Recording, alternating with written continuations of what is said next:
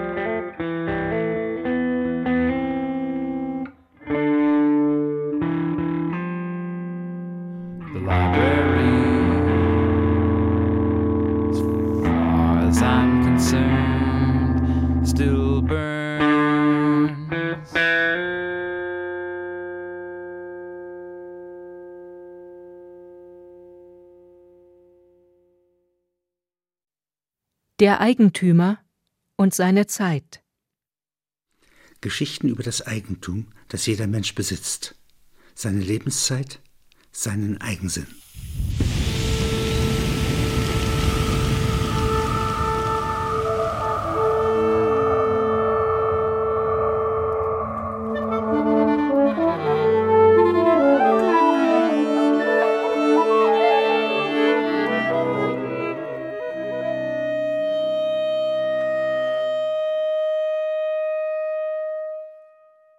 Die Schultern gekrümmt, hockt der Wirt des Lokals Bruschetta d'Agneau über seiner Zeitung und dem Milchkaffee.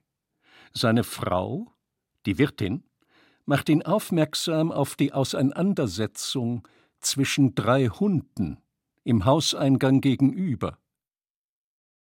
Jetzt sind die Hunde verschwunden. Der Wirt blickt in der Trägheit des Morgens noch immer zur Tür, durch die sie ins Haus verschwanden, bis zuletzt im Streit.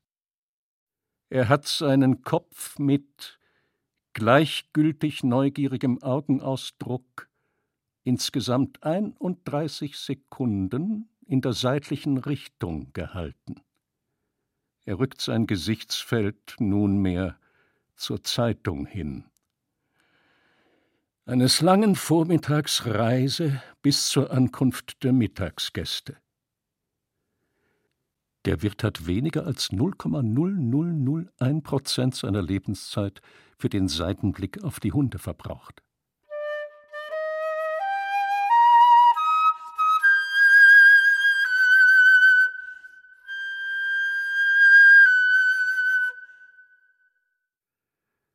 Zeit ist nicht gutmütig. Der Verfasser eines Traktats mit dem Titel Reißende Zeit, der im PKW von Rom in den Norden von Schleswig-Holstein reiste, das Manuskript war noch keineswegs fertig, aber angemahnt, geriet in die Blitzeiskrise, die die Straßen Deutschlands am 23. Dezember 1999 zu einer Falle machte. Die Eile, mit der er seinen Stundenvorrat zu Hause unmittelbar vor Heiligabend zwecks Beschaffung von Gedanken, Anregung des eigenen Gemüts zu vermehren suchte, war die Ursache dafür, dass sein Fahrzeug von der Böschung stürzte, eine Geröllhalde hinunter. Mit schweren Brüchen verzögerte sich seine Ankunft zu Hause um mehrere Wochen. Ins Hospital brachten ihm die Lieben eine Bäumchenattrappe, zusammenschraubbar aus drei Teilen. Das illuminierte die Intensivstation. Jetzt hatte er Zeit für das Manuskript. Mit dem Verleger des Bändchens telefonierte er gleich nach Neujahr. Dieser bezweifelte die Treffsicherheit des Titels. Traktat sei, als Genrebezeichnung, sagte der Verleger, ein altmodischer Ausdruck und bei reißender Zeit wisse der Leser nicht umzugehen mit dem Doppel-S. Die Zielgruppe werde Zweifel haben, ob die Zeit reise, und auch bei Entscheidung für reißerisch sei der Zwiespalt von scharfem S und Doppel-S unüberwindlich, wenn nicht durch mündliche Mitteilung die Art der Betonung angegeben werde. dann wolle er, sagte der Verfasser, lieber in Klappentext und im Vorwort umfassende Erklärungen in Kauf nehmen. Der Titel sei unabdingbar. Einen Kompromiss schloss er hinsichtlich der Bezeichnung Traktat. Verleger und Verfasser einigten sich, das Genre gar nicht zu bezeichnen.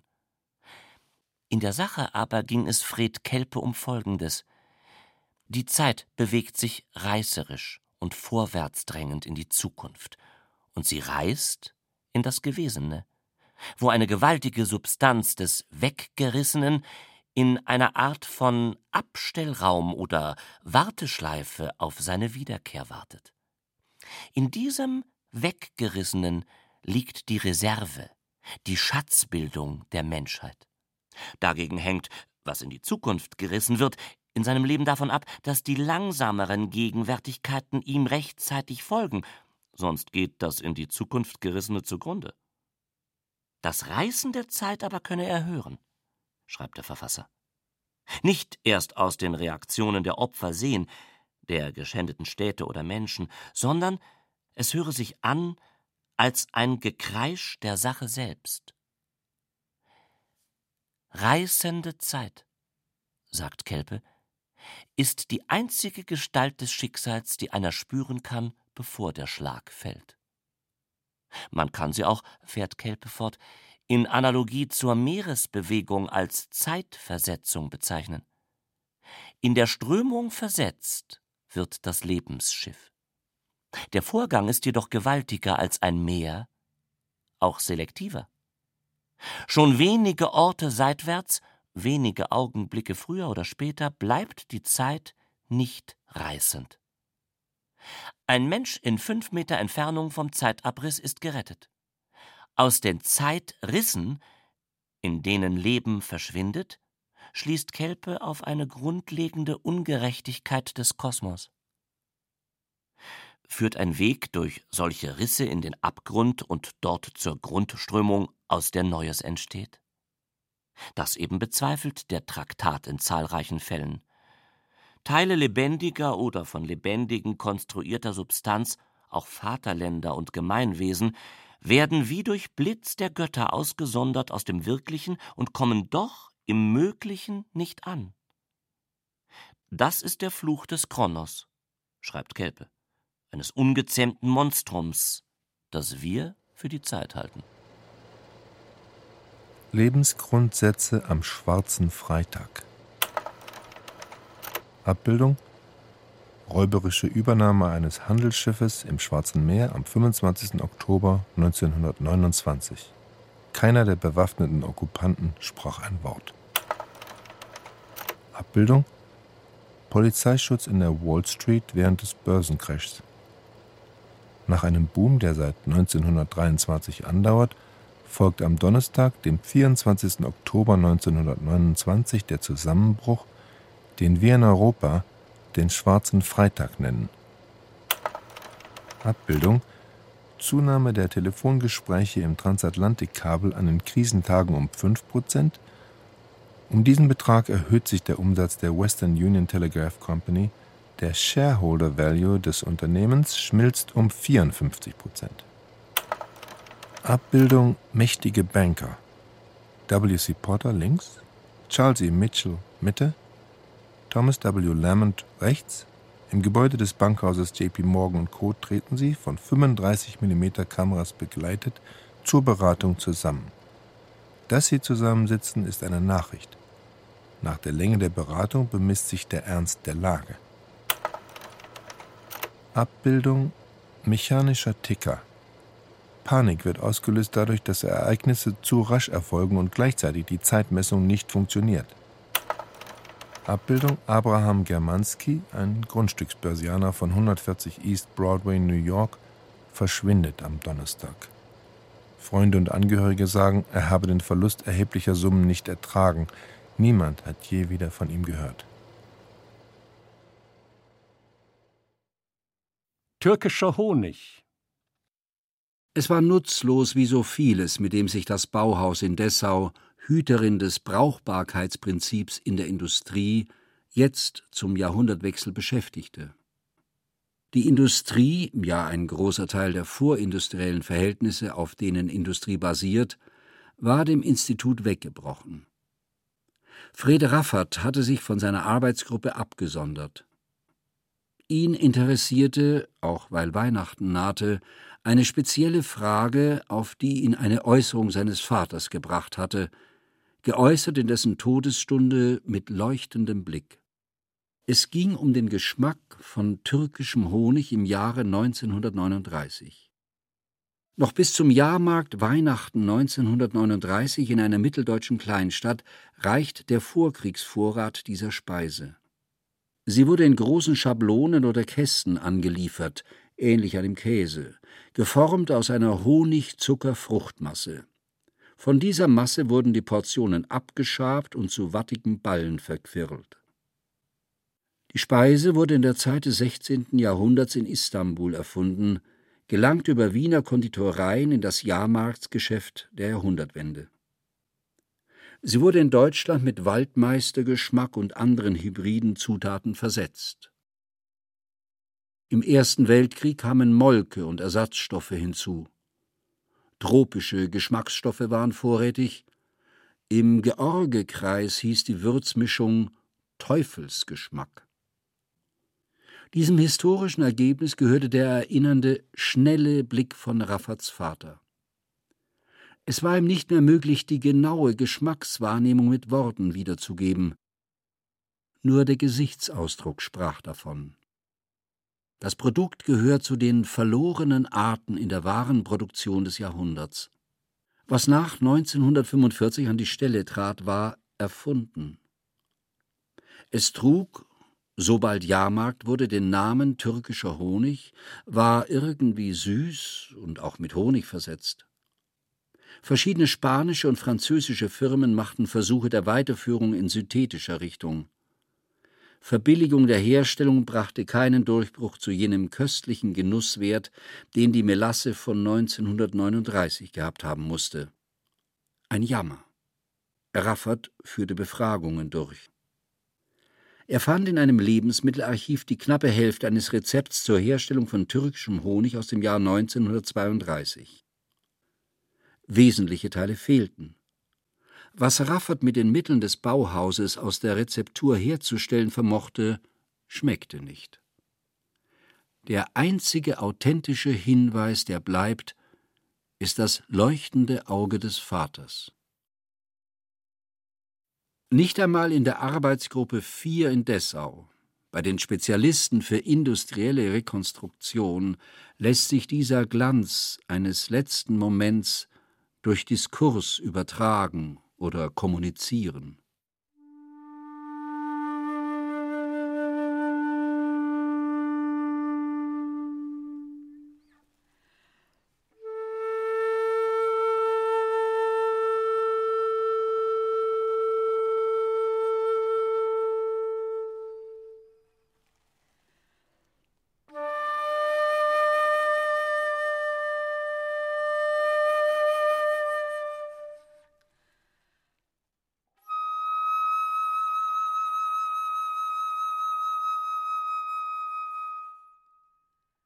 Ein Besuch bei Robert Musil im Jahr 1942. An einem Märztag des Jahres 1942 ließ sich der naturalisierte US-Bürger Daniel Wilde in einem Taxi von Zürich zu einem Vorort der Stadt Genf bringen. Als Kunstsammler besaß er Hinweise, dass dort ein wertvoller Dichter oder Gelehrter wohne. Es schien aussichtsreich, von dem verarmten Künstler Originalwerke billig zu erwerben. Wilde, ein Geschäftsmann, geboren in der Nähe von Oschersleben, zur Emigration gezwungen, verfügte über eine ausgefeilte Verehrung der Kunst. Ihn interessierten diese seltsamen Menschen, die Kunst herstellten, und außerdem die Suche nach Gelegenheiten, die gewinnträchtig waren. Nun ist der künstlerische Geist Austausch der Quellen der Intelligenz eine Mitteilung. Aus den Mitteilungen wiederum entstehen die seltenen Unikate, das Wertvolle, auf das die Auktionsteilnehmer ganz wild sind. So bereiste Wilde die Küsten des Kontinents soweit sie noch unbesetzt waren, Südfrankreich, Portugal, Spanien, dann unter Zuhilfenahme einer Fluglinie die Schweiz, Schweden auf der Suche nach Schätzen, nach Pfaden, auf denen Emigranten solche Schätze zum Verkauf anzubieten gezwungen waren. Für den Erwerb hatte er sich Auftraggeber gesichert. Dieser Frühling 1942 war einmalig, eine Chance. Insofern war der vielgeschäftige Wilde in Eile. Die Reise von Zürich nach Genf wurde ihm lang. Er hatte sich dennoch vorgenommen, sich für den seltsamen Mann Zeit zu lassen, dessen Werk kaum aktuelle Leser hatte, obwohl sich der Titel seines Werks in der Welt wie ein Stichwort verbreitet hatte. Wilde war oberflächlich. Nur so gelang es dem Unternehmer, sich nicht selbst zu verstricken und dennoch Übersicht zu gewinnen. Er sah rasch, dass es hier nichts zu kaufen gab. Der störrische Mann, den Folgen eines Schlaganfalls plagten, das hatte Wilde nicht beobachtet, sondern gehört, befasste sich vorwiegend mit Reinschriften früher verfasster Kapitel eines großen Romans, der nicht abgeschlossen war. Das Werk beschäftigte sich mit einem Zeitraum von vielleicht zwölf bis zwanzig Jahren, deren Motive sämtlich vor dem Ersten Weltkrieg lagen.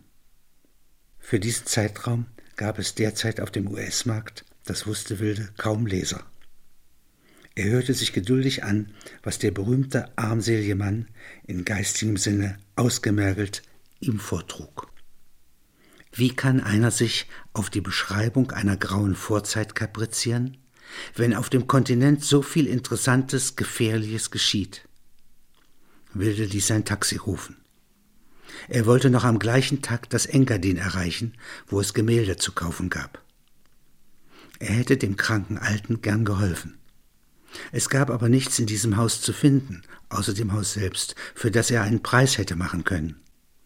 Hinzu kam, dass Wilde den Eindruck hatte, dass der störrische Mann nichts verkaufen wollte. Er wollte Erfolg haben, aber nicht verkaufen. Der Tag konnte insgesamt als sonnig gelten. Es gibt der Roman Mammutwerke, Mann ohne Eigenschaften, auf der Suche nach der verlorenen Zeit, die nur wenige gelesen haben, aber deren Titel allein eine Wirkung in der Gesellschaft entfaltet.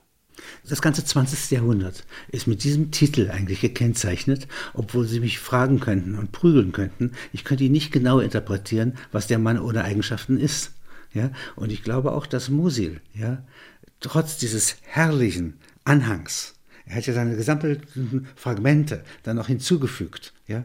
Das Werk ist noch schöner ja, als vorne dieses präzise Kunstwerk, der Roman selbst. Und trotzdem, ich könnte Ihnen nicht sagen, was der Mann ohne Eigenschaften ist. Eigentlich ist der Mann ohne Eigenschaften ein so breiter Begriff, dass sowohl ein Nationalsozialist da hineinpasst. Ja? ein Mann mit beliebig auswechselbaren Eigenschaften. Catilina, ja, ist das eine. Und der Mann ohne Eigenschaften, das ist der Mann, der das historische Gepäck von sich werfen kann. Vermute ich, dass das die Bedeutung ist. Denn Eigenschaften hat er ja. Hülle und Fülle. Ist es dann der Arbeiter von Jünger? Es hat eigentlich eine innere Verwandtschaft. Also wenn das eine bei Jünger der zertrümmerte Mensch ist der sich jetzt sozusagen, weil es keiner im Vorwerdung aushält, der sich jetzt gepanzert hat und quasi einen Hohlraum verwaltet, dann ist es das eine. In diesem Hohlraum, das Vakuum ist ja voller Potenzen, ja, da ist auch etwas. Es bleibt genug Mensch übrig, wenn es nur um die Außenhaut geht, den Panzer geht. Und dieser Mensch hier bei Musil ist kein gepanzerter Mensch, das wäre die zivilistische Gegennatur dazu aber es ist der Mann, der sozusagen das historische Gepäck nicht mehr in sich trägt. Der Mann mit leichtem Gepäck. Trefft man diesen Typus auch in Ihren Büchern? Ja, ich meine, ich habe mich zeitlebens damit beschäftigt. Und äh, wenn Sie hier nehmen, wie skizziert wird, wie ein Regisseur, das ist Schlendorf, ja, einem Produzenten vorträgt, ja, er will diesen Stoff, der Mann ohne Eigenschaften, verfilmen. Und der Produzent hat das natürlich auch nicht gelesen. Ich muss Ihnen eins sagen, dieser Roman ist eine Fundgrube. Da gibt es eine Szene auf einer Wiese. Der Mann ohne Eigenschaften und seine Schwester sitzen dort, liegen dort auf einer Wiese im Sommer. Und es wird ein Moment beschrieben, wie diese Blüten ja, herübergeweht werden, was es wohl nur sozusagen in diesem Sekundenbruchteil gibt. Das ist ein Sekundeneindruck. Und der hat so viel poetische Kraft wie der gesamte Hölderlin zusammen. Und dieses Konzentrat bilden, das ist die große Meisterschaft von Musil und die steht entgegen, dass er wie ein Architekt große Bögen baut und gelungene Romane schreibt. Das heißt, es bleibt ein Steinbruch. Aus Sorgfalt, aus Genauigkeit im Moment geht sozusagen der große Bogen verloren. Er baut zu Lebzeiten eine Ruine. Und das ist dem 20. Jahrhundert sehr angemessen in seinen Erfahrungen. Ich verehre ihn sehr.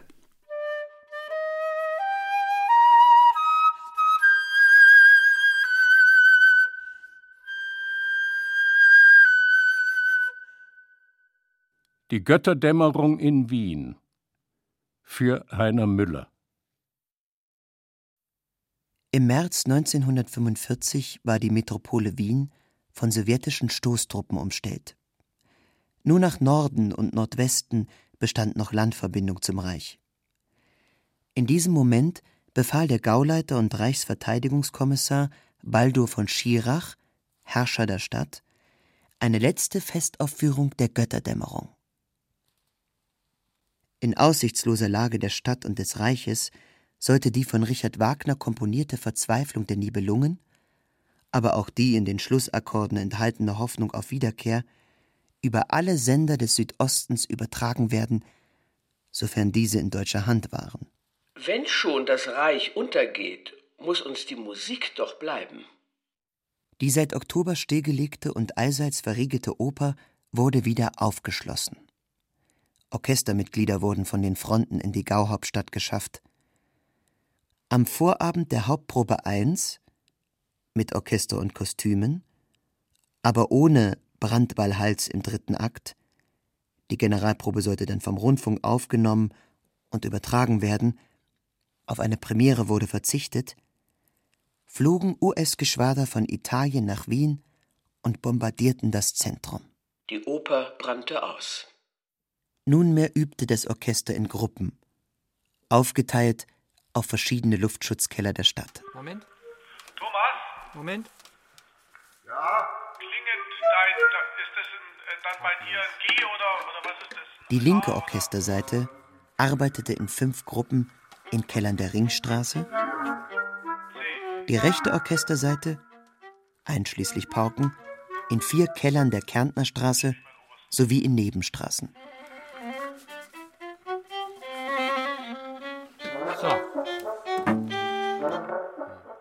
Die Sänger waren auf die Orchestergruppen verteilt. Sie sollten versuchen, wie Instrumente zu singen. Zuzuordnen waren sie einander nicht, da sie ja in verschiedenen Kellern sangen.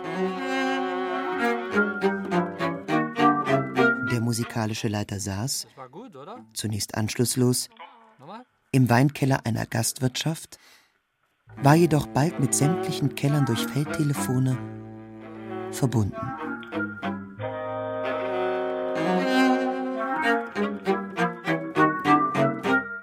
Artillerieeinschläge im Umfeld.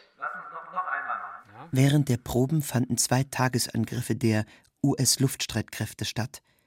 Eigene schwere Artillerie war in der Nähe eingegraben und schoss sich auf sowjetische Fernkampfgeschütze ein.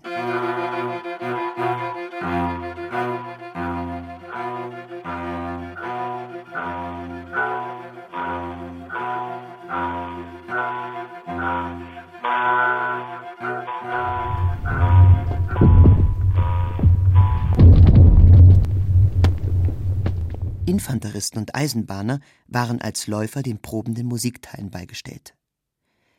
Die so überbrachten Nachrichten wurden ergänzt durch Feldtelefone, die nicht nur den Dirigenten mit den Orchesterteilen, sondern auch diese untereinander verknüpften.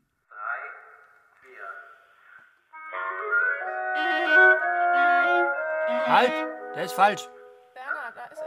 Das über Standleitung hergestellte Klangbild der Übungsnachbarn wurde über Lautsprecher jeweils verstärkt.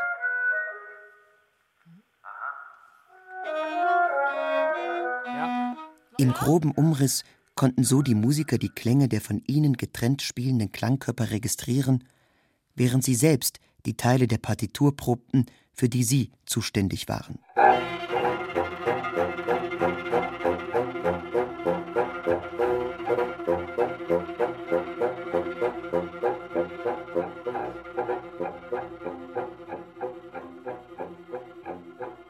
Später ging der musikalische Leiter dazu über, von Keller zu Keller zu eilen und Instruktionen vor Ort zu geben. Es sind völlig andere Rücksichten zu nehmen, sagte er, als bei einer Hauptprobe unter Anwesenden.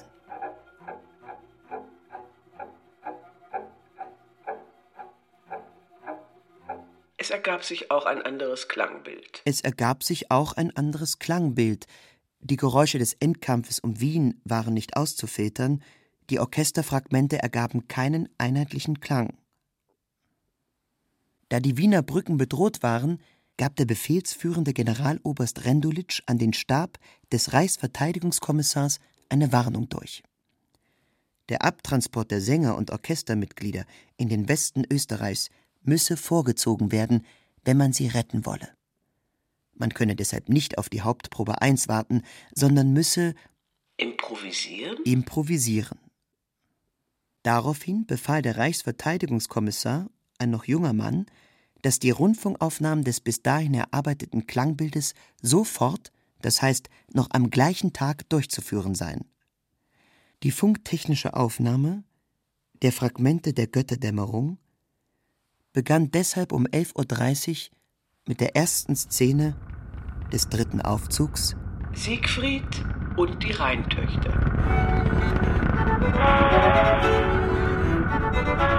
you.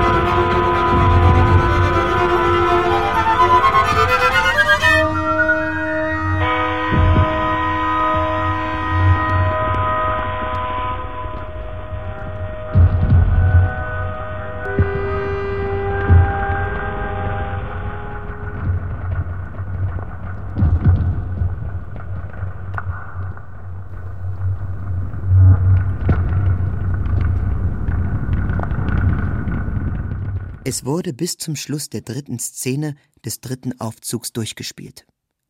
Anschließend sollten die Aufzüge 1 und 2 des Musikdramas nachgezogen werden. Beabsichtigt war die Zusammenstückelung im Rundfunkhaus oder aber, nachdem die Originalbänder aus Wien herausgeflogen wären, die Zusammenfügung und geschlossene Übertragung des Werkes vom Reichssender Salzburg aus. Es waren aber durch Zufall noch 3000 Meter 35 mm Aquafilm-Farbmaterial in der Stadt Wien gelagert. Oberstleutnant EG Gerd Jänicke, der die ihm unterstehenden vier Propagandakompanien in dem belagerten Raum Wien zusammengezogen hatte, ging von der festen Absicht aus, das Unglück dieser Stadt zu filmen. Jetzt konkretisierte er seinen Entschluss. Er befahl, die Orchesterleistung in Bild und Ton festzuhalten, und zwar ohne Rücksicht auf das Kamerageräusch, da ein Blimp nicht zur Verfügung stand. Jeneke schien die Aufnahme des letzten Aufzugs der Götterdämmerung ein krönender Abschluss einer seit sieben Jahren andauernden, hingebungsvollen Chronisten- und Propagandatätigkeit. Es gab nichts zu beschönigen, ein Durchhaltevermögen war zu dokumentieren, das das festhielte, was mit dem Deutschen Reich nicht zugrunde gehen würde. Die deutsche Musik.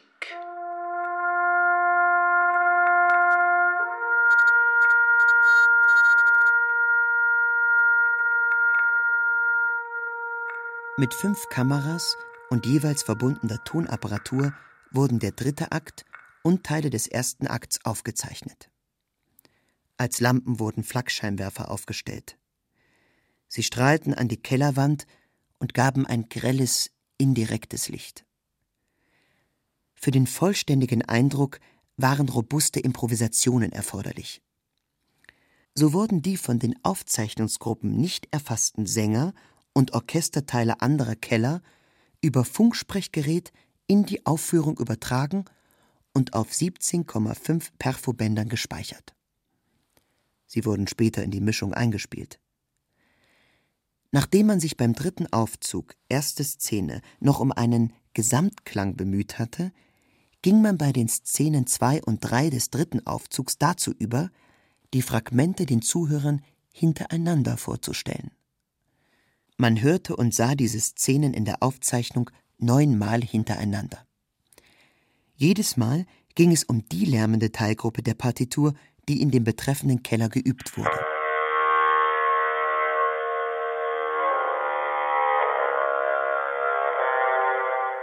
Die zivile Leitung des Rundfunks Salzburg legte die institutionelle Feigheit an den Tag, wie sie für Rundfunkanstalten typisch ist. Sie hielt die aus mehreren ungleichen Teilen zusammengebaute Tonaufnahme der Götterdämmerung, deren Eingang sie quittiert hatte, aus qualitativen Gründen nicht für sendefähig. Sie war durch Telefonate mit dem Stab des Reichsverteidigungskommissars in ihrem Urteil nicht umzustimmen. Als komme es in dieser Lage des Reiches auf irgendeine friedensmäßige Aufzeichnungsqualität an, sagte der für die Operation zuständige Offizier im Stab von Schirachs, Hauptmann von Tuschek. Doch die zivile Sendeleitung in Salzburg blieb unerschütterlich. Sie sendete eine Konserve des dritten Aufzugs der Götterdämmerung und anschließend bis zur Übergabe von Salzburg nur noch Märsche. Die Propagandatrupps des Oberstleutnant Jänicke dagegen sicherten die unentwickelten Negative und Tonmaterialien in einer Garage der Wiener Hofburg. Beabsichtigt war die Verfrachtung nach Oslo oder Narvik mit einer der letzten Maschinen, die aus Wien abflogen. Im Norden gab es ein Kopierwerk. Die Aufzeichnung sollte dem Feind entzogen werden und eine letzte Botschaft des kämpfenden Reichs darstellen. Im Gegensatz zu 1918 wurden in diesem Krieg die Körper, die Panzer, die Städte zersprengt. Der Geist dagegen blieb unverletzt. Theoretisch, sagte Jenecke, ist der Endsieg auch bei Zerschlagung aller Wehrmittel allein durch den Willen und geistige Waffen möglich. Vor allem gilt das für die Mittel der Musik.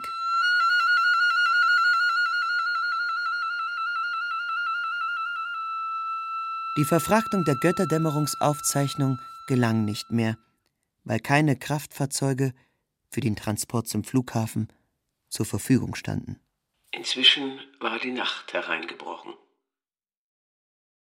Aus ihren Kellern stiegen die Musiker ins Freie. Infanterieunteroffiziere führten sie durch die unter ungezieltem Feuer liegende Innenstadt. Sie erreichten die Busse und wurden, als letzte aus dem sich schließenden Kessel, aus Wien herausgefahren. Der Morgen grüßte sie in ländlicher Umgebung. Sie wurden auf Bauernhöfe in der Nähe von Linz verteilt und sahen sich wenige Tage später von amerikanischen Truppen arrestiert. Die Filmbüchsen in der Garage, noch ordnungsgemäß beschriftet, wurden von sowjetischen Offizieren sichergestellt und vergessen.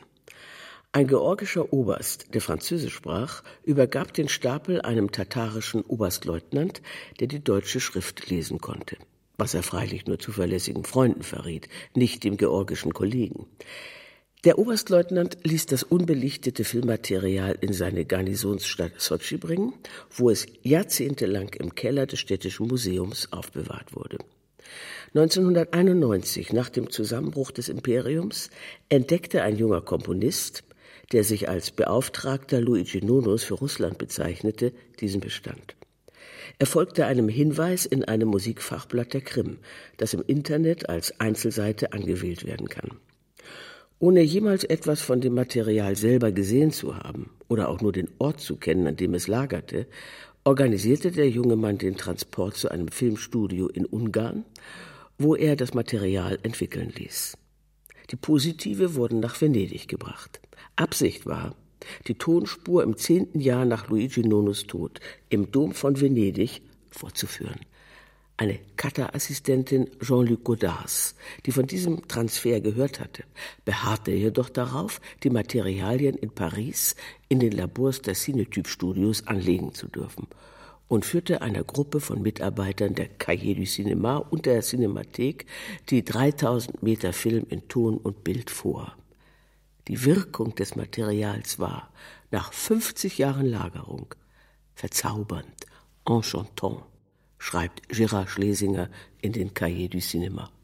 Das 35 mm Filmmaterial ist durch Selbstbelichtung zunächst in Umrissen und in Fehlfarbe entwickelt und durch die anschließende Entwicklung der unbelichteten Negative im Kopierwerk nochmals entwickelt worden, so dass sich über die Umrisse und Fehlfarben Schatten und Echos gelegt haben. Teile des Materials sind verschrammt und erhalten durch die Beschädigung einen den Thesen Walter Benjamins entgegengesetzten einmaligen Charakter. Die Tonspur zeige, schreibt Schlesinger, eine grausame Schönheit oder so etwas wie Charakterstärke. Eine authentische Lärmspur zeichnet das technische Kamerageräusch und die Artillerie- und Bombeneinschläge auf. Man sollte Richard Wagner immer in dieser Weise fragmentieren. Dieser Originalton, das Inmittensein, rhythmisiere die Musik Wagners und mache sie von einer Phrase des 19. Jahrhunderts zum Eigentum des 20. Jahrhunderts. Ein Fehler wäre es, meint Schlesinger, die Tonfragmente zu mischen. Es entsteht dadurch, anders als bei der Originalaufzeichnung, ein schlechter Gesamtklang. Die Mischung der Tonteile dokumentiert nur die damalige Absicht der Aufzeichnenden, nicht dagegen das, was sie getan haben. Es gehe, schreibt Schlesinger, um einen genialen Fund, nämlich die Schönheit der Fragmente. Aufgrund der Intervention der Cahiers du Cinéma werden die 3000 Meter Film und die überzähligen Tonfragmente deshalb in insgesamt 102 getrennten Stücken vorgeführt. Jedem Bildteil ist jeweils nur eine Tonspur zugeordnet, wo Bilder fehlen, ist im Kino Konzert ohne Bild zu hören. Der Beauftragte Nonos nahm das Werk auf Anregung der Cahiers du Cinéma in dessen Werkverzeichnis auf.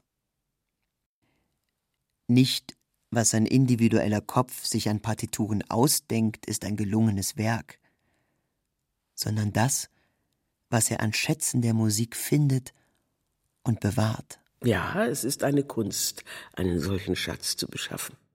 Es handelt sich um ein Bildtonwerk des 20. Jahrhunderts, das einzigartig ist. Eigentum ist das Glück, im Menschenleben einmal einen solchen Schatz zu finden. Drei, vier.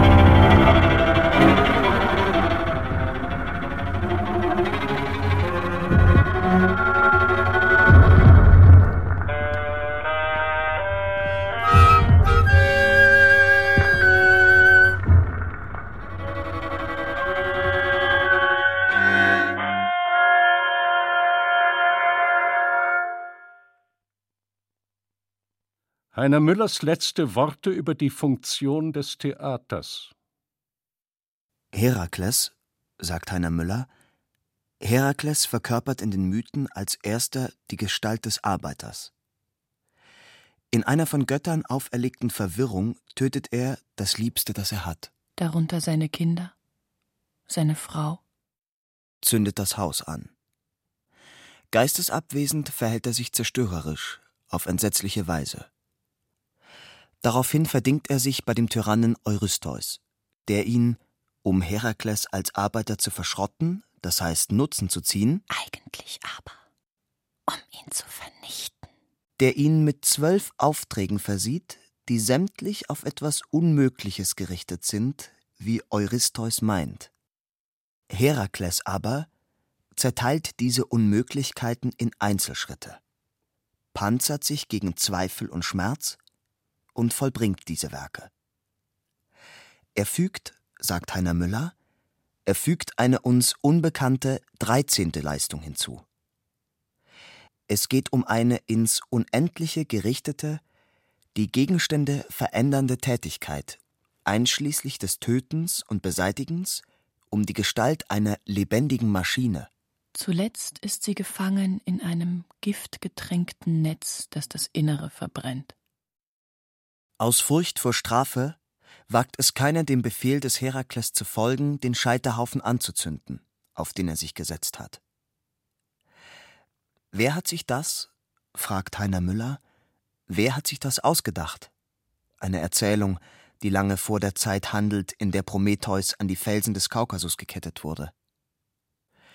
Als Kind aber wurde dieser Herakles, Sohn des Zeus und der Alkmene, an die Brust der schlafenden Muttergöttin Hera gelegt. Entweder weil er des Saugens müde war und Reste der Milch beim Absetzen verspritzte, oder weil die betrogene Göttin aus ihrem Schlaf erwachte. Den Säugling von ihrer Brust riss und dadurch Milch verschüttete, entstand der Riesenbogen der Milchstraße, die wegen dieser Geschichte in der Winternacht ihren Namen trägt. Die Erforschung des Kerns der Milchstraße ist jedoch ein Arbeitsbereich der Astronomie. Inge Werdeloff hat vor kurzem auf dem Kongress der Gesellschaft für Astrophysik in Aspen, USA, in Erfahrung gebracht, dass sich im tiefen Inneren der Milchstraße eine Gravitationsfalle befindet, welche die kreisenden Spiralarme und die oberhalb des Halo sich formierenden Wolken aus schweren Neutrinos zu ihren Bewegungen veranlasst. Eine gigantische organische Konstruktion, sagt Dr. Inge Werdeloff. Eine gigantische organische Konstruktion und keineswegs eine Himmelsmaschine. Jede mechanische Deutung dieser Himmelsarbeit, sagt sie, jede mechanische Deutung sei abwegig. Sie habe das in kompetenten Vorträgen so gehört. Aus eigener Forschung weiß Dr. Reanat Werdeloff, aber was heißt eigen, wenn zu einem Forschungsergebnis 100 der seltenen Astronomiegeister zusammenwirken müssen? Dass die gewaltigen Gravitationsmassierungen, die wir Gravitationsfalle nennen, weil sie sozusagen als Geiz des Weltalls alle Materie und Energie in sich hineinziehen, wiederum aus Durchlässigkeiten bestehen, die Quantenmechanik beweist das. So zeigt dieser Geiz, sagt Dr. Werdeloff, so zeigt dieser Geiz alle Zeichen einer abstrakten Genusssucht, aus allen Poren gibt die Gravitationsfalle Substanz nach außen, so dass immer erneut Universen entstehen müssen. Parallele Welten, die gemeinsam die Lässlichkeit der Natur zeigen. So zeigt das Weltall als Gestalt des Arbeiters überhaupt keine Tendenz, sich von einem Anfang in ein Unendliches oder auf ein Ende hin zu bewegen, sondern es gliedert sich in Vielfalt. Vielfalt und Einfachheit, so dass immer eine Gegenbewegung, eine Gegenwelt die Erscheinung begleitet. Deshalb trägt der tief frustrierte Herakles die Säulen der Welt auf seinen Schultern, die doch seit kurzem eingestürzt sein müssten. Und deshalb warten die Toten die zur ersten Jahrtausendwende den Einsturz der Welt bei Aachen erwarteten, immer noch vergeblich. Ich. Das habe ich nicht verstanden. Müller. Es bezieht sich nur auf Herakles als Gestalt des Arbeiters. Ich. Denn im Kosmos kann man nicht von Schuld sprechen? Müller. Es sei denn im Sinne einer Bilanz. Ich und die gibt es nicht. weil man Quanten nicht zusammenrechnen kann? Müller. Davon verstehe ich nichts. Wenn du dich aber einmal einer solchen dunklen Wand, die alles an sich zieht, näherst, einer gewaltigen Schranke der Dunkelheit, so wirst du einen Blitz sehen, der dem Ungeheuer entweicht. Das ist verboten, aber es geschieht. Ich. Das würde ich aber nicht sehen, weil ich entweder in der Welt der Gravitationsfalle oder in der Welt des Blitzes beobachte. Niemand sieht diese Arbeit. Müller. Dann sieht man auch nicht, woran Herakles gesaugt hat und was ihm die Sinne so verwirrte, dass er das Liebste, was er hat, zerstörte. Ich. Nein, beides gleichzeitig sieht man nicht. Müller. Aber man weiß, dass man falsch beobachtet hat, wenn es nur eins gibt. Das ist eine typische Dialogform von Müller. Der antwortet ja nicht auf das, was ich frage. Und nie auf den Satz, der vorangeht. Aber er antwortet immer sechs Sätze später auf den Satz sechs Sätze davor. Und das mag ich persönlich besonders gerne und ist eine literarische Form, die man nicht schreiben kann. Die kann man nur sprechen. Und er ist ein großer literarischer Sprecher gewesen.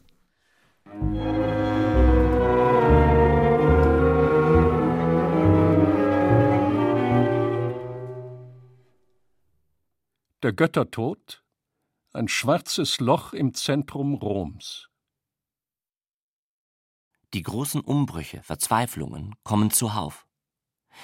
Zu der Zeit, als der eine Gott auf Golgatha ans Kreuz geschlagen wurde, denunzierten bei Korinth Fanatiker einen heiteren, netten Griechengott, der sich für Merkur hielt. Er wurde dem Statthalter vorgeführt und auf einem Berghügel, wenige Stadien von der Stadt entfernt, schon im Inneren des Peloponnes ans Kreuz geheftet. Seinen Anhängern ein ganz unverständlicher Tod. Der mit der Vollstreckung beauftragte Centurio ein Anhänger des Sonnenkults, die Mehrzahl der Legionen hingen dieser Verehrung des Zentralgestirns an, schreibt Heiner Müller, war durch die rätselhafte Aktion und die Nachricht von weiteren Opferungen von Göttern im nördlichen Epirus aus dem Gleichgewicht gebracht. In einer Ansprache an seine Soldaten sagte er: Was wir tun, ist jetzt alles gleichgültig geworden, insofern nämlich wir ohne Götter nicht existieren. Diese Götter, werden in einem Wahn der religiösen Gruppen umgebracht. Wir Soldaten werden zur Vollstreckung eingesetzt. Dulden wir das? Und was sollen wir Soldaten anderes tun, als den Befehlen der Oberen zu gehorchen? Dann hat es keinen Wert mehr, auf Erden zu leben. Wir sind verunwirklicht. De realisati sumus. Marschieren wir deswegen nach Rom? Massakrieren wir die Gesetzgeber? Wechseln wir die Kaiser? An dieser Stelle unterbrach Beifall die Rede des Anführers. Die Legionäre schlugen auf die Schilde, setzten die Helme ab. Sie waren bereit, den Centurio in dieser extremen Notlage zum Imperator zu erklären und in Richtung der nächsten Provinzhauptstadt vorzumarschieren. Unter den Kaisern Vespasian und Titus war ein solcher Aufstand zum Scheitern verurteilt. Die Legionäre wurden umstellt. Nachdem sie sich ein letztes Mal aufgestellt hatten, wurde jeder Zehnte dem Henker übergeben, der Rest in die Sklaverei verkauft. Der Centurio, der die Empörer befehligt hatte, wurde nach Kriegsrecht gekreuzigt. Anschließend wurden vom Senat das Urteil des korinthischen Prätors hinsichtlich des heiteren Griechengottes sowie 85 andere Urteile kassiert, die in den Provinzen mit der Begründung erlassen worden waren, es habe einer sich als Gott bezeichnet. In jenen Tagen brach der Zusammenhalt der heidnischen Antike zusammen. Niemand bemerkte zunächst das Vakuum, das im Zentrum des Imperiums entstanden war, und alle Tugend, zuletzt auch den Willen, ein solches Imperium zu erhalten, verschlang. Die leere Stelle im Götterhimmel, das heißt in der Brust eines jeden Menschen, solange Götter herrschen, nehmen gefährliche Monster ein, Einbildungen, Übertreibungen. Götter, einmal gekreuzigt, können nämlich nicht wiederbelebt werden. Die Leerfläche in uns aber schreibt Epimarchus, ein gebildeter Sklave, wird sofort von Gegenmächten besetzt. weil Menschen in ihrer Brust keine Leere ertragen. Die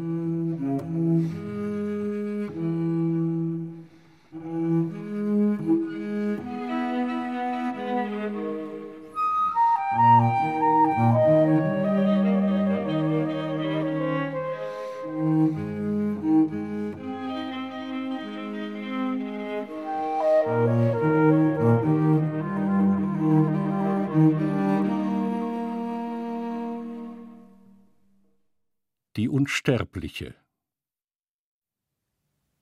Das schwarze Gewebe, das ihren Körper umhüllt, nur bestimmt für den Abgang vom Strand, hat 20.000 D-Mark gekostet. Goldene Schuhe mit diamantenem Strass trägt sie in der Hand, während sie auf billigem Sand dahinschreitet. Über ihrer Schulter eine riesenhafte Tasche aus hellem Purpurleder, dessen Farbe ein Laie für rosa halten könnte. Sie hat ihr Gewicht reduziert. Auf ein Gramm Körpergewicht kommen 500.000 D-Mark Investition pro Jahr. Verdoppelte man die Investition und beträfe volkswirtschaftlich eine solche Ausgabe 400.000 solcher Wertsubjekte, so wäre ein industrieller Durchbruch zu erzielen. Zunächst zu ewiger Jugend. Da aber in der Welt nichts stetig und nur verteidigend bleiben kann, zur Unsterblichkeit. Mm-hmm.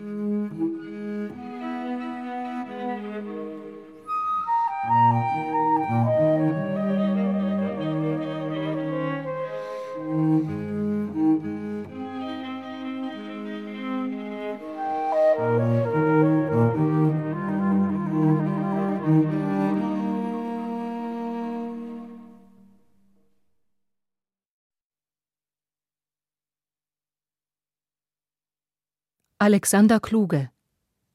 Chronik der Gefühle. Der Eigentümer und seine Zeit. Mit Alexander Kluge, Wolfgang Hinze, Ilja Richter, Hans Zischler, Johannes Herschmann, Nico Holonitsch, Christian Friedel, Hannelore Huger, Sandra Hüller und Wim Wenders. Musik David Grubbs. Sowie die Solisten des Symphonieorchesters des Bayerischen Rundfunks Petra Schießel, Werner Mittelbach, Rainer Seidel, Thomas Ruh, Christiane Hörr, Helmut Weilmann, Thea Andresen und Frank Reinecke. Ton und Technik Hans Scheck, Susanne Herzig. Regieassistenz Stefanie Ramp. Bearbeitung und Regie Karl Bruckmeier. Produktion Bayerischer Rundfunk 2009. Redaktion Katharina Agathos, Herbert Kapfer. Der Hörspielpool. Hat's dir gefallen? Ja, sehr. Hörspiele und Medienkunst. Weitere BR-Produktionen auf einen Blick gibt es im Netz unter hörspielpool.de.